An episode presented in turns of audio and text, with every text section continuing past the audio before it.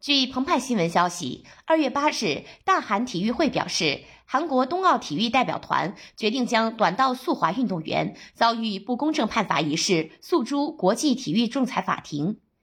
据韩联社八日报道，大韩体育会当天称。韩国冬奥体育代表团决定将短道速滑运动员黄大宪和李俊瑞遭遇不公正判罚一事诉诸国际体育仲裁法庭。代表团团长尹洪根当天上午将在北京冬奥主媒体中心就有关问题召开记者会。北京时间二月七日晚，在北京冬奥会短道速滑男子一千米决赛中，中国选手任子威斩获金牌，李文龙位列第二，拿到银牌。韩国选手黄大宪、李俊瑞在半决赛中被判罚犯规，匈牙利选手刘少林也因黄牌被取消决赛成绩。赛后，韩国代表团向短道速滑裁判委员会委员长提出强烈抗议，并致函国际滑冰联盟和国际奥委会，对不公判罚提出抗议。根据国际滑联八日发布在官网的声明，国际滑联驳回了韩国队申诉，表示判罚没问题，同时也驳回了匈牙利队对刘少林被判罚的申诉。